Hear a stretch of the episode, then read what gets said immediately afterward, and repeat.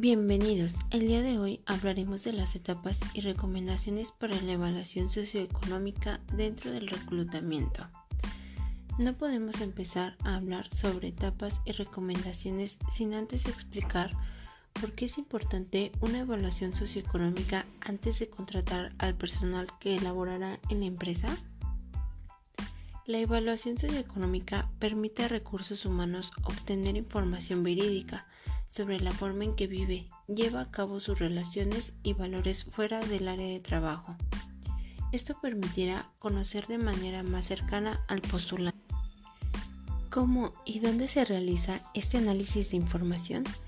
La evaluación se realiza en donde habita el empleador. Se inicia con algunas preguntas como ¿con quién vive el candidato? Ocupaciones de los miembros del hogar.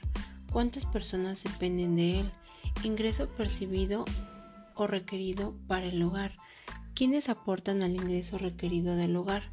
Estas preguntas son de inicio para identificar la honestidad del empleador y validar los datos ya proporcionados por el mismo. Los elementos a considerar para la evaluación socioeconómica son puestos, empresas y periodos de tiempo en sus anteriores trabajos, escolaridad del candidato, referencias laborales, condiciones generales de su entorno, documentación como evidencia. Los elementos ya mencionados permitirá que el, reclutador elija a la persona con más requisitos. En breve mencionaré las fases para la adecuada evaluación socioeconómica. Número 1.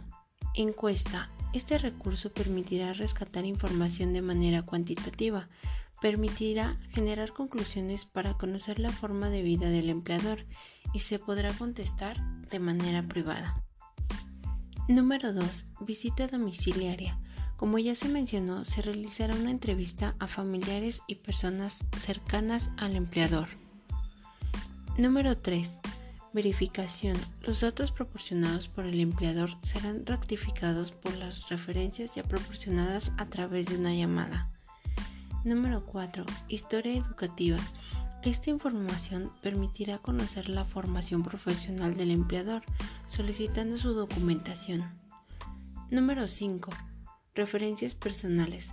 Permitirá conocer la forma laboral, académica y personal de su conocido. Número 6. Historial médico.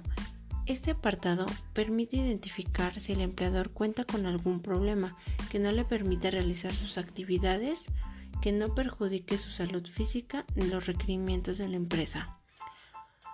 Ahora bien, esta información recopilada permitirá conocer las etapas que requiere una evaluación socioeconómica para aquellos futuros profesionales en recursos humanos o bien para los encargados de atracción y talento humano.